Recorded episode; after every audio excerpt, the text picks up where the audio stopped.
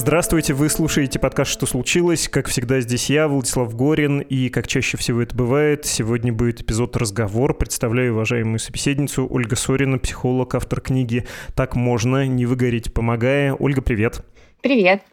Ты ведь и с теми, кто уехал из России, много работаешь, и с теми, кто остался? Да, верно. Я хочу тебя сейчас попросить, без имен, конечно, обезличенно суммировать твой опыт и опыт твоих пациентов, твоих клиентов, ну и обобщить его, проанализировать. Рискну занять время слушателей и твое, но нужно объясниться. Я в самом начале эпизода обычно говорю, мол, что случилось. Это подкаст о новостях, которые долго остаются важными. И классическая схема построения эпизода у нас — это вот новость, и вот широкий контекст разной степени неожиданности и глубины. В этот раз ни слоган я не произнес, ни новости никакой особой нет, но есть эмоциональный посыл, даже два. Первый есть чувство личное и основанное на том, что я вижу у товарищей в России и за ее пределами, что у многих кончился эмоциональный ресурс, эмоциональный запас, которым эти самые многие пользовались последний год. А времени прошло столько с тех пор, как жизнь вокруг круто поменялась, что привыкнуть уже вроде бы надо, с одной стороны, адаптироваться, но многие к этому еще даже не подступали, а как бы отстранялись, находили временные решения, тратили накопленный, повторюсь, до войны ресурс, и сейчас чувствуют чувствует, ну, больше как-то не получается. И это еще полбеды, что не получается. Беда в том, что не видно перспективы. Есть понимание, что это надолго, что это не временно, что дом поменялся и больше не будет прежним. Я говорю про людей в России. А те, кто уехал, что это вот не полуотпуск, это не на время, это не какие-то длинные каникулы, не круиз. Про тех, кто живет под войной и обстрелами, тут вообще трудно, да, чего-то говорить. Для них это тоже уже не кошмар, который приснился, а каждодневная реальность. Это первый посыл посыл. Второй посыл для нашего с тобой разговора, нетипичного, повторюсь, в общем-то, для новостного подкаста, в том, что многие наши слушатели нам нередко пишут «Слушаю вас, потому что вы каждый день выходите и спокойным голосом разговариваете, что-то объясняете. Для меня это стабильность, почти терапия. Так вот, почему бы не сделать целенаправленный терапевтический выпуск, если многим это помогает? Может, даже ты рискнешь дать, насколько это допустимо, рекомендации. Э, длинную свою тираду я хочу закончить, прости, что долго. Давай начнем, собственно, разговаривать. Сперва, что насчет первого посыла? Есть такое, что у многих ресурс закончился? Может быть, это раньше случилось, не сейчас? Или, может, я вообще это все придумал? Слушай, очень по-разному. Понятно, что это сильно зависит от той ситуации, в которой человек находится, да, потому что то, что я вижу по моим клиентам, например, есть люди, которые там год жили в какой-то стране промежуточной и готовили документы для того, чтобы уехать. И вот они уехали в ту страну, например, которую хотели. И это, с одной стороны, ресурсозатратная штука, с другой стороны, когда человек переезжает туда, куда он хочет, это гораздо более интересно, спокойно, он там начинает обживаться, обрастать какими-то знакомыми, ему это хочется делать, да, в отличие от того места, где он находился вот постольку поскольку. Если человек находится сейчас в стране временной для себя и пока не знает, куда уезжать, понятно, что это гораздо хуже ситуация, потому что, в общем, можно жить и 3, и 5 лет на чемоданах и не обживаться, да, потому что это временно, потому что все-таки я уеду и так далее, да, и, конечно, это лишает опоры и не помогает адаптироваться и как-то заземлиться, да, выстроить свою жизнь именно в этом месте. Поэтому здесь однозначно, как обычно в психологии, да, нельзя сказать про всех, но, пожалуй, то, что ты говорил про вот это осознание, что нет, это не закончится так быстро или как хочется быстро, да, это правда. И это очень сложное осознание, которое у всех очень по-разному, опять же, приходит. У кого-то еще не пришло. Я знаю людей, которые говорят, я все еще жду, я не делаю каких-то шагов, потому что вдруг это сейчас закончится, и эти шаги будут бессмысленны. Потому что, там, например, человек хочет вернуться. То, о чем мы говорим, это как правильно описать? Вот когда война случилась, и многие описывают это словами «невозможно поверить», «до сих пор не представляю». Это, в общем, стресс? Это очень сильный стресс, вот это состояние невозможно поверить, это шок. Многие испытывают травматичные переживания, связанные с этим, но не все. И я, знаешь, еще думала, когда ты говорил про то, что кажется, что сейчас какая-то такая волна пошла, да, что людям хуже становится. У меня есть гипотеза, ее надо проверять э, и так далее, что это может быть связано с тем, что многие уехали условно год назад. Не все же уехали в марте.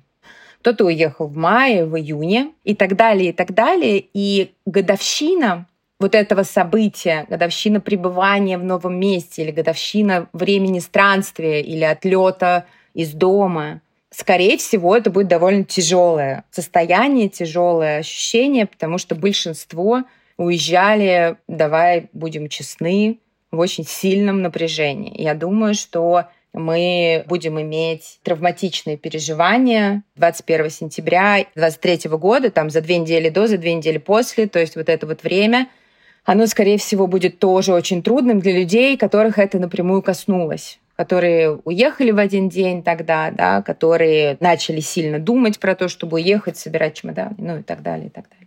Ну, потому что, подводя итог и прикидывая, а что за этот год случилось и что дальше, ты оказываешься в ситуации, когда ты не управляешь жизнью, не можешь это спланировать, это больше всего выбивает из колеи. Да, я думаю, что это ну и, пожалуй, вот это вот ощущение какой-то двойственности жизни, какое-то отсутствие безопасности, что ее в принципе нет. Знаешь, это ну, такая штука, что, наверное, ее и не было какой-то вселенской да, безопасности. Но казалось, что вроде как, не знаю, дома безопасно, ну вот в нашей стране, там, где я живу, безопасно. А сейчас, насколько я знаю, не знаю, по себе сужу, какое-то такое ощущение, что ну, нет такого места, которое гарантирует тебе безопасность. И это прям очень сложно. Получается, что тебе нужно выбирать на основе никогда не точных идей, никогда не точных фактов. И все время что-то меняется, и уже точно у нас записано теперь у этого поколения, что все может поменяться в один день. Это было записано у нас у предыдущего поколения, да, потому что в их взрослом возрасте произошел развал Союза, Теперь у нас тоже все нормально. Отделим это состояние от шока и стресса, и я все-таки уточню, вот если ты был сначала поражен, неприятно поражен происходящим, это у тебя довольно быстро проходит, правильно? Ну, то есть э, обычные твои механизмы адаптационные, гибкая психика у многих из нас, у большинства все-таки, она позволяет это пережить. А потом, когда ты оказываешься на постоянной основе, вот в этой двойственности и неопределенности, это уже какое-то более плохое состояние, поскольку как раз-таки ты не можешь найти никакую опору. Верно так говорить? Классически это разделяется так, что вначале это острый стресс, он длится обычно первые две недели, и как бы постепенно снижаются острые реакции там, в течение месяца. А дальше, так как событие не заканчивается, то, в общем-то, мы переходим в стадию хронического стресса. И тут э, каждый с этим обходится по-своему. Да? Если человек находится, например, в состоянии, в ожидании, что вот-вот все закончится, продолжает читать новости, например, да, ежедневно, не делает каких-то дополнительных шагов для того, чтобы беречь себя, для того, чтобы поддерживать себя, налаживать контакты с другими и так далее, там, психотерапия или еще что-то, то понятно, что это будет довольно сильно подкашивать и влиять на состояние здоровья, потому что там же еще много факторов подключается, да, это очень индивидуально, но тем не менее. Это и проблемы с работой, либо фактические какие-то увольнения и так далее, либо напряжение, уволят, не уволят, повлияет, не повлияет, будут у меня клиенты или нет. Это взаимоотношения с родственниками. Мы знаем, что очень многие потеряли контакт с семьей по причине идеологических да, расхождений. Это очень трудная ситуация с родственниками не только своей родительской семьи, часто это и отношения потерянные, и много-много всего. То есть к этому накладывается, так как это глобальная история, накладывается очень много вещей, с которыми человек вынужден справляться. И мне кажется, тяжесть событий в сентябре, мобилизации того, что последовало за ней, еще в том, что люди только-только задышали, знаешь, позволили себе как-то начать, может быть, чуть-чуть совсем жить, да, ощущать жизнь свою в отдельности от войны и снова. И это очень тяжело. Это как пары не зажившие ранее снова ударить, снова ее растерзать. Ретравматизация, хочется использовать слово. Я вот про эти проявления, про работу, здоровье, семью тоже потом, наверное, спрошу. А можешь мне объяснить, что конкретно, вот что генерально нас э, вгоняет в это состояние и чем мы можем управлять? Ну вот есть эта неопределенность, но как мы можем повлиять на это, чтобы самим, опять же, подстроиться и нормализовать его, что ли? Да, мир вокруг э, разрушился и продолжает рушиться, но нужно продолжать жизнь и нужно как-то себя сохранять. Что тут является точкой входа? Ну, если это вообще одна точка, да? Здесь э, для меня есть пара, наверное, средств, которые действительно могут помогать. Опять же, они возможны, да, когда у человека есть на это ресурсы. Не у всех это есть, то есть понятно, что не для всех это будет работать. Это, если у нас очень высокая неопределенность, классно, когда мы создаем сами себе определенность везде, где можем создать планы на учебу на год. Ну вот все равно учебные заведения делают планы. Да? У меня учеба запланирована на три года вперед, потому что вот такая учеба, никуда мне от нее не деться. Случится она, не случится, я до конца не знаю. Ну, как и все мы, да, кирпич может упасть на голову, и, может быть, учеба моя не случится. Но у меня она внутри на следующие три года прописана, вне зависимости от того, буду ли я в одном месте, в другом месте, онлайн или очно это про планирование своего дня, своей работы и планирование из той точки, где я нахожусь прямо сейчас, без попытки угадать, что может измениться через какое-то время. Потому что всегда планы — это ведь некоторая фантазия. Мы фантазируем про то время, которое у нас займет то или иное занятие, да? Мы фантазируем про срок, когда мы сможем успеть то или другое. Это нормально. И здесь дать себе право рискнуть, планировать вот из того места, из тех знаний, да, из того состояния, где я нахожусь прямо сейчас. Планировать отпуск, планировать э, какое-то время с друзьями и так далее, и так далее. И когда мы свою жизнь чуть-чуть наполняем вот этой определенностью, то становится легче. Это может касаться вот таких чуть более глобальных вещей, о которых я сейчас сказала – может касаться, об этом очень много говорили, когда как раз был период острого стресса, про рутину что-то. Да, если у меня все непонятно, ничего не понятно с работой, ничего не понятно, где я буду жить и что я буду делать. Плюс я встаю в разное время, ложусь когда угодно. У меня нет никаких запланированных точек на неделю. Это еще больше разбалтывает. И тогда этими точками может быть Поездка к подруге, уборка, ну, что-то, что я могу зафиксировать. То есть даже бытовые дела, которые мы обычно не привыкли ставить в календарь.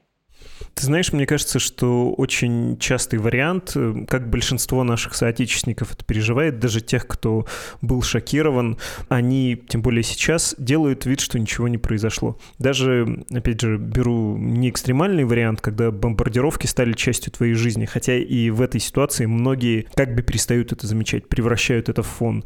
Но вот люди, живущие далеко от границы, с любой стороны, они как бы говорят себе, я отключился, это как бы не со мной, это где-то далеко далеко. Но вообще мне представляется, что если твой мир с детства, картина мира твоя состоит в том, что всегда будет солнце, всегда будет мама, всегда буду я, а в этом же стишке, да, это фактически светская молитва, такой псалом, есть э, то же самое чеканное против беды, против войны, солнце навек, э, счастье навек, так повелел человек, да.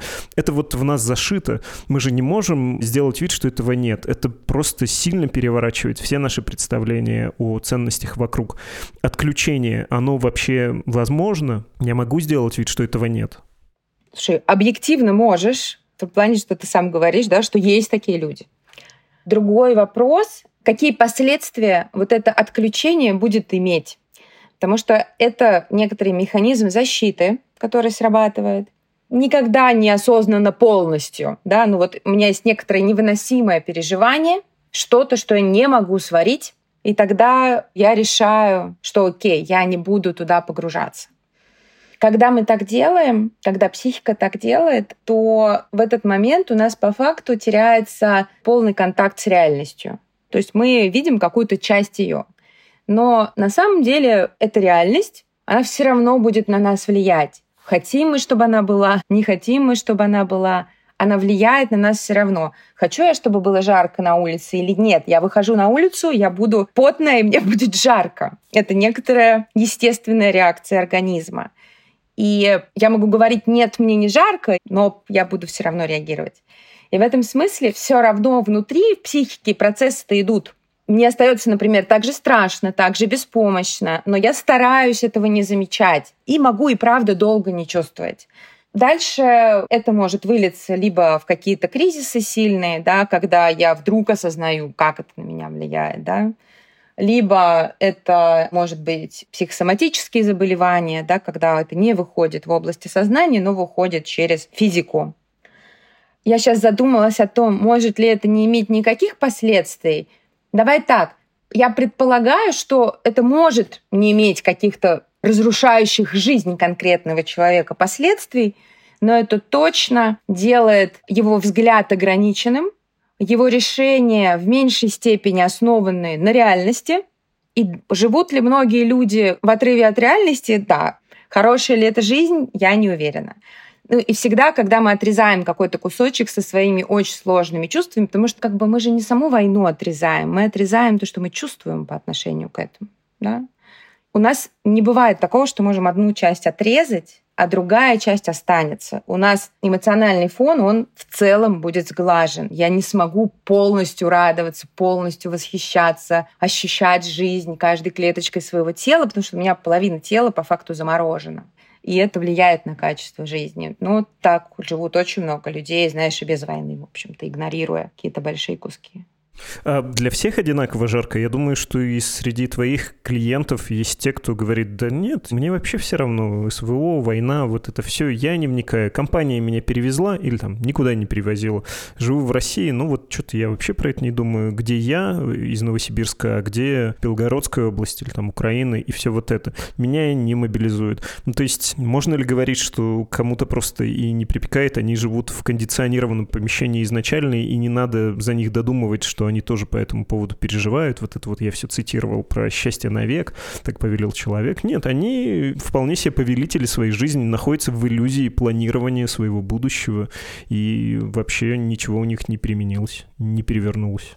Да, я думаю, что так тоже могут работать защитные механизмы, когда человек полностью отрицает это.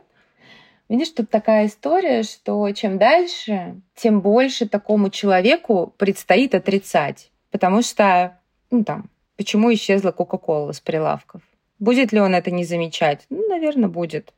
Потом исчезнет еще какой-то его любимый там товар или магазин, да, уже исчез. Ну, он такой, да, мне все равно, чего, вот тут много других магазинов. Не знаю, у него сломается машина и не будет запчастей. Да, он такой, ну, похожу пешком. Ну, то есть влияние такое большое на бытовую жизнь на самом деле. И оно будет все больше и больше, я думаю, да, чем дальше будет ситуация длиться что такому человеку реально придется очень-очень-очень много чего не замечать для того, чтобы сохранять свою картину мира, что все в порядке. Есть ситуации, где психика не выдерживает, и он такой, да ладно. Или, не знаю, человек, который все отрицает, вдруг оказывается в военкомате, а дальше на зоне боевых действий, да, и тут уже невозможно да, отрицать. Не знаю, он может отрицать, что это просто командировка, и это не опасно. Может ли он это отрицать до самой своей смерти? Может. Есть ли такое, что там эти люди как-то вот очень глубоко внутри переживают, а вот внешне отрицают, я бы здесь вообще не лезла, потому что да, они могут не переживать. Не касается ли это их на самом деле? Нет, касается. И это их способ реагирования, способ адаптации вот к этой очень тяжелой ситуации. И это может быть очень больно, если я это очень сильно переживаю, а мой близкий вот так отмораживается. Но заставить его переживать я не могу. Я понимаю, что ты про это говорила, но еще раз, как тогда с этим сосуществовать? Вот ты приводила пример с погодой. Знаю людей, которые обижаются на дождь или вот на жару могут обижаться и ругаться. Действительно странно. Но в случае с жарой, дождем и холодом мы можем по погоде одеться, включить кондиционер, не знаю, выпить холодного или горячего. В случае с войной, о которой нас не спрашивали, и на которую мы чаще всего не можем влиять, большинство из нас не может влиять, ты оказываешься перед стихией, которая застигла тебя в поле, и мало того, что насквозь тебя поливает дождем, так еще и молния может ударить.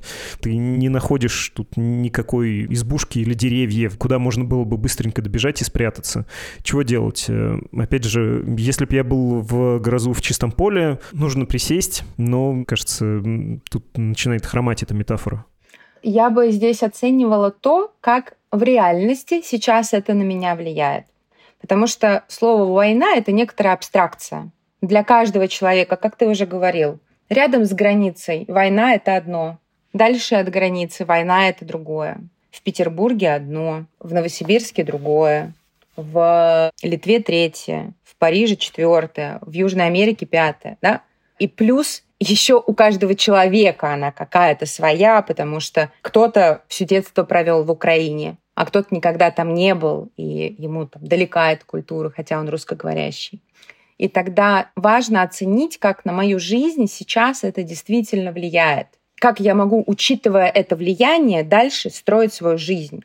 Потому что если мой дом разрушен, тогда мне в первую очередь важно обеспечивать себе физическую безопасность, искать помощи других людей и так далее. Если я могу заниматься своей работой, продолжать, жить в своем доме, водить детей в сад, и это эмоционально сильно все равно на меня влияет, не знаю, я боюсь за своего брата, да, что его могут мобилизовать, и так далее, и так далее. То тогда я разбираюсь вот с этим куском про эмоциональное влияние, не даю ему застаиваться, говорю об этом на психотерапии, говорю об этом с близкими мне людьми, которые готовы поддерживать да, этот диалог. Если это напрямую повлияло на мою работу, и я остался без работы, да, осталась без работы, потому что ушла компания, тогда я буду искать работу. Понимаешь, да? В зависимости от того, какое влияние реально на меня это оказывает, я дальше буду адаптироваться вот из точки, в которой я нахожусь. Наверное, это самое главное, потому что в психотерапии изменения начинаются тогда, когда мы полностью осознаем и чувственно принимаем то место, где я реально нахожусь, эмоционально, физически и так далее. Только тогда, когда я очень хорошо понимаю, что сейчас со мной, я могу дальше что-то делать, и адаптация начинает происходить, я начинаю искать способы, а как мне к этому адаптироваться. Хочу спросить тебя тоже про... Это часто пишут, и в том числе наши слушатели. Когда адаптация, она такого нехорошего свойства, ты тоже должен вырабатывать э, двоемыслие и лицемерить. Многие говорят, вот у меня на работе там есть зытники. Их даже может быть не большинство, но с ними невозможно разговаривать. Они чувствуют внутреннюю правоту, они как будто, или может так кажется, или на самом деле обрели некий ресурс, и они начинают это навязывать. Не получается так, что ты приходишь и говоришь, коллеги, давайте не будем тут говорить говорить о политике и о войне. Нет, они скажут, ты чего, «Медузу» перечитал или там других нежелательных и прочих врагов Отечества? Или бывают э, случаи поэкстремальней. Нам пришло письмо, я его сейчас хотел бы прочитать, хотя я его читал как-то в конце одного из эпизодов, и мы лично ответили этому человеку, дали ссылки на материалы «Медузы», которые касаются тоже равновесия внутреннего, но я понял, что я иногда вспоминаю просто этот текст, и мне кажется, что это ярко выраженная ситуация. Многие это испытывают, а вот у этого нашего слушателя это просто еще экстремально проявлено. Его зовут Михаил, и он написал следующее. «Мне 16 лет, сам я из Санкт-Петербурга, но мой круг общения довольно узкий, вся моя семья за войну, я один против. На почве этого у меня постоянные ссоры с родителями, из-за этих ссор я чувствую себя неправильным. Иной раз меня посещают мысли о том, что я действительно не прав, и таких мыслей все больше. Можете подсказать, какие есть варианты выхода из этой ситуации? Просто скоро, наверное, я уже начну смотреть телевизор, так как все тяжелее мне даются эти ссоры. Ну, то есть есть э, тут э, в конце письма ждешь, что он не про телевизор скажет, а вообще чего похуже с собой сделает. Ну, он, тем не менее, не говорит. И я думаю, что да, это возможно, что он в итоге будет разделять эту позицию родителей. Как бы ни было грустно, потому что ребенок зависим от взрослых, и его основная задача быть рядом с этими взрослыми. И очень маленькое количество людей могут и вообще не должны, конечно, уходить из семьи, например, да, отделяться от нее так рано, потому что они не согласны. Основная задача ребенка быть рядом с родителями, потому что они обеспечивают ему выживание. Ну вот они такие, эти родители. И в этом смысле это какая-то очень тяжелая штука, но да, есть такая вероятность. И да, ему так, похоже, будет легче сейчас. Здесь э, невозможно ребенка рассматривать отдельно от родителей. Ну, во-первых, не совсем ребенок. Во-вторых, возраст, когда с родителями сам Бог велел спорить. Это во-первых. Во-вторых, э, даже если тебе не 16 лет, а ты вынужден э, заниматься двоемыслием и как-то ну, в общем, врать, окружающим, особенно если ты более-менее к этому не привык, это само по себе напряжение. Мы не штирлицы. Да, наверное, и штирлицу было, да, тяжело изображать из себя штандартенфюрер СС, хотя он сам по себе полковник или подполковник. Максим Максимович Чесаев был. Ну, то есть вот это двоемыслие, это же тоже колоссальный стресс, и трудно спорить, что это, с одной стороны, механизм адаптации, с другой стороны, такого не пожелаешь. Чего с этим делать? Да, принять, что надо быть лицемерней и изображать это просто сколько-то равнодушно, не пускай внутри или как? Точно согласна, что это стресс. В этом смысле, конечно, любые меньшинства в нашей стране могут нам рассказать, как это всю жизнь, не говорить то, о чем ты думаешь, и не показывать значительную часть своей жизни. Да, есть такой термин стресс меньшинства, он как раз связан с табуированностью, да, и с тем, что человек вынужден держать часть своей жизни закрытой. И для меня это не про лицемерие в данном случае. А для меня это про необходимость выжить. Вообще не классная задача. Хотелось бы заниматься чем-то другим. Развитием классным, да, чем-то суперинтересным, жить счастливо, наслаждаться жизнью, любить других, любить партнера, да, и так далее. Но да, похоже, для того, чтобы сейчас выжить в России, тем людям, которые не согласны с общим режимом, им важно не говорить всегда вслух про свою позицию и быть с этим аккуратными. Для меня это не про лицемерие. Здесь для меня важно, что цель того, что я не говорю, это не стать хорошим для того, с кем я говорю, а цель обезопасить себя, потому что это опасно, потому что, в общем, могут привлечь и так далее. То есть это не про обмануть другого, да, что, слушай, я сейчас буду говорить там, что я за СВО, да, потому что мне хочется с тобой подружиться. Ну, давай. обычно все-таки таких ситуаций не встречается. Хотя, может быть, есть, я не знаю. Но скорее, да, это вот про то, чтобы сохранить себя, это основное. Как коммуницировать при этом с людьми, особенно с семьей, на какие-то бытовые темы, по-человечески? Ну, мы же любим друг друга. Ну и своего, своего. Давай сейчас за чаем о чем-то другом поговорим. Слушай, вот так и говорить, от этого, наверное, не стоит ожидать, что будет менее больно, потому что это ведь про большую дистанцию внутреннюю, на самом деле, друг от друга. И если эта дистанция была сильно меньше, например, да, человек привык как-то разделять, что его понимают и принимают, а здесь он сталкивается с тем, что это невозможно, то, конечно, это очень сильная боль. И при этом я знаю, что это возможно, да, по опыту моих клиентов. Это возможно, когда люди выбирают все равно продолжать общаться. Да, это как э, ты любишь животных, а я нет, например. Мы можем находить точки соприкосновения в чем-то другом. То есть на самом деле есть очень много штук, где мы разные. И это про то, как обходиться с разностью со своими близкими. И все еще это про выбор. Мы можем выбирать не контактировать, если это слишком больно, если это невыносимо для нас. Если это переносимо, то люди как-то ищут точки соприкосновения и говорят про то, про что возможно говорить подводя предварительный итог, ну, во-первых, не игнорировать, во-вторых, э, беречь себя, и это нормально в такой режим сбережения перейти. Ну, не знаю, как ты, я когда разговариваю с новыми знакомыми, со старыми знакомыми, я часто слышу такую драматизацию, я не готов обесценивать их э, чувства и говорить, что это не важно, просто меня сама форма, когда я впервые это услышал, поразила, а потом оказалось, что многие это повторяют. Даже человек, находящийся вроде бы в безопасности, у которого семья в порядке, порядке, и в семье все хорошо, не под бомбами точно, и даже мирно они живут, не спорят. Эти люди заводят речь типа «надо вести себя как в ГУЛАГе», не ждать, что это закончится быстро, оставить надежду, не опускаться, рутина гигиены, как те же классики завещали, и прочее «не верь, не бойся, не проси». И совсем я в этом наборе более-менее согласен, пусть это даже так э, слишком ярко выражается, кроме вот этого довольно вредного, кажется, в этой ситуации, неприменимого. Не верь, не бойся, не проси. Нормально же попросить о помощи, особенно близкого, особенно кому доверяешь, если тебе плохо, и верить нормально, и бояться вообще испытывать эмоции нормально. То есть тут я не предвижу у тебя возражений. Давай я задам вопрос. Но вот есть какая-то сложность. Если рядом с тобой тоже такой же неустойчивый человек, когда все неустойчивые, как вам вдвоем поддержать друг друга, а не потонуть? Опять же, есть такой саркастический сейчас жанр насмехаться над историями из Тбилиси, но если вдуматься, истории это страшные. Люди, вырванные из привычной среды, из правил, не защищены, ранимы, и они друг друга топят искать помощь еще где-то. Потому что если мы оба качаемся, да, если мы оба неустойчивы, то это, правда, очень сложное, во-первых, положение в паре обычно. То есть это очень сложный момент, очень сложный период. И тогда нам важно обоим иметь какую-то поддержку. Это может быть либо психотерапия, это может быть какие-то группы поддержки. Желательно отдельно друг от друга, да, чтобы мы имели возможность не только друг с другом да, здесь коммуницировать. И тогда мы возвращаемся друг к другу, и все равно, знаешь, не бывает такого, что постоянно одинаково и тому, и другому плохо. Все равно чуть-чуть одному получше, чуть-чуть другому. Ну, как-то договариваться здесь в том числе про правила, как мы друг друга можем поддерживать, мы делаем, когда нет сил поддерживать, да, чтобы там постараемся быть бережнее, больше прощать друг другу, да, если там хочется, чтобы ты поддержала, у тебя сил нет. Ну, то есть это про договоренности в паре и про то, чтобы искать еще где-то поддержки и так далее. И здесь же поддержка может выражаться не только в том, что все будет хорошо, потому что, блин, никто не знает, давайте будем честны, да, у кого и что там будет.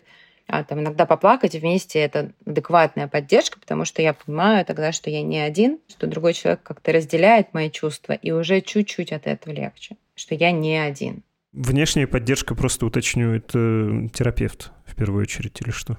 Нет, друзья, сообщество иммигрантов, группы поддержки, которые на равных без психотерапевта, да, там равный равному, да, я знаю, что есть такие группы психотерапевтические для иммигрантов, просто психотерапевтические группы без тематики, телефон поддержки, например, куда можно позвонить, да, и просто поговорить столько, сколько нужно. Что еще? Помолиться.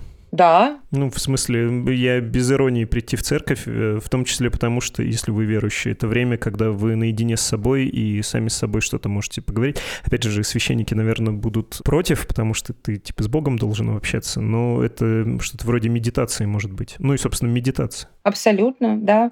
Слушай, видишь, я бы здесь прям поставила звездочку на медитации. Это хорошая штука, но если человек себя плохо чувствует и расшатан, разболтан, там есть риск не наверх пойти, да, эмоционально, а упасть глубже, потому что я сосредотачиваюсь на тех процессах, которые у меня внутри происходят, меня может это захватить. Вот здесь прям важно следить за собой, да, и если это, в принципе, новый для меня способ, то очень аккуратно его вводить, там, по минутке, по полминутке, да, не стараться сразу там на полчаса в шавасане не зависнуть. Э, то есть очень-очень аккуратненько. Это, кстати, интересно про саморегуляцию. До эпохи психотерапии люди в основном сами с собой разговаривали посредством дневника, формируя и формулируя да, свою позицию таким образом. Э, медитация — это, в общем, что-то, кажется, родственное дневнику. Если ты наедине сам с собой, есть эта угроза, и надо себе дать какую-то установку, что в конце медитации или там в конце дневниковой записи вот этого внутреннего монолога на заданную тему стараться выходить на какое-то решение или как? Здесь очень сложно дать какие-то рекомендации, ничего не могу сказать. То есть здесь я не думаю, что это нужно как-то еще больше регламентировать, скорее это свободный поток мысли. Если я чувствую, что мне там после минутной медитации стало хуже, чем было до нее, пожалуй, это не тот способ, который мне сейчас подходит. Вот, скорее как-то так. Но вообще я, конечно, за то, чтобы не оставаться, наоборот, одним. Понятно, что в какой-то критической ситуации, когда вообще некому позвонить, три часа ночи, все спят и так далее, и никто трубку не снимает, можно как-то таким образом себя поддержать. Но в идеале все-таки даже в 3 часа ночи на самом деле можно позвонить в телефон доверия и не оставаться одним с этими тяжелыми переживаниями. Хорошо. Верь, бойся и проси, если надо. А, что насчет радости? Пусть это будет последний вопрос. Я думаю, к тебе тоже очень часто приходили и говорили люди что-нибудь вроде ой, я не могу позволить себе радоваться, развлекаться, потому что чувствую, что это сейчас неуместно. Я как будто недостоин этого. Хорошо, дети есть, говорят родители с детьми, с ними как бы законно пойти на какой-то праздник, еще куда-то, в кино сходить. Э, что насчет э, того, чтобы позволить себе развлекаться, веселиться и не испытывать чувство вины? Легко сказать, сложно сделать, да, если человек сталкивается с этим чувством вины ну, тогда важно вот этот фокус направить на то, как это чувство вины организовано, да, про что я чувствую себя виноватым, где я могу себя прощать, как вообще это внутри человека работает, да, потому что я вижу там две ситуации, которые могут происходить. Когда человек запрещает себе радоваться из-за чувства вины, да, и вот тогда, как я уже сказала, важно работать с чувством вины. Здесь, скорее всего, психотерапевт поможет. Самостоятельно это очень сложно сделать. И уйдет гораздо больше времени. Второе — это когда человек, столкнувшись с такого рода стрессом, с такой силой, переживаниями, погружается там в около депрессивное или депрессивное состояние и не может радоваться вроде как то, что его должно радовать, его не радует. Он даже может там придумывать себе какие-то классные занятия, да, там поездки, мероприятия, что-то еще, что обычно его радовало, и это не радует. И это, конечно, ну, такая штука, где невозможно никак даже перестав испытывать чувство вины, все равно она не появится сама собой, да, тогда лучше пойти к психиатру, рассказать о том, что происходит, скорее всего, пропишут препараты, эта радость постепенно будет появляться. Сейчас очень много людей, к сожалению, столкнулись с клинически выраженными депрессивными симптомами после начала всех этих событий. Хорошо, предлагаю суммировать. Я много спрашивал и хотел бы, чтобы ты подвела итог, что нужно запомнить из этого разговора и вот послушав, что должно остаться в голове и какие, ну не знаю, звоночки, красные флаги должны быть, и чтобы человек понимал, о, у меня вот это, нужно сделать это. Наверное, если бы я выделяла одно, то, пожалуйста, не оставайтесь одни, если вам плохо. Вам может быть плохо в любой из месяцев этого года, к сожалению, и следующего. И это может быть связано в том числе с тем, что происходит с войной, и с тем, как она повлияла на вашу жизнь. Ищите себе разные способы поддержки, чтобы это не был только партнер, потому что это может быть рискованно, если партнеру тоже станет плохо и создавайте себе определенность, если для вас вот эта неопределенность является большой проблемой. Стройте планы из той точки, где вы прямо сейчас находитесь, даже если через две недели вам нужно будет их перестроить, потому что что-то произойдет. И вы перестроите эти планы через две недели. Это абсолютно нормально. Но все равно это важно, чтобы опираться на это. Спасибо большое. Это была психолог Ольга Сорина. Спасибо.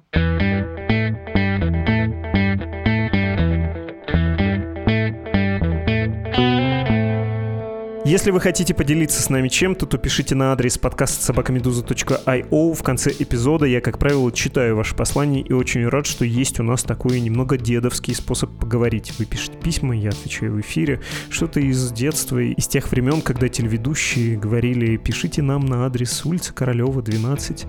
О деньгах тоже всегда про это говорю, но нужно напомнить. Если у вас есть возможность, в том числе если для вас это безопасно, то есть если Российская Федерация об этом не узнает, мы были бы рады вашей финансовой поддержке. «Медуза» работает в основном за счет десятков тысяч читателей, зрителей, слушателей, то есть за ваш счет.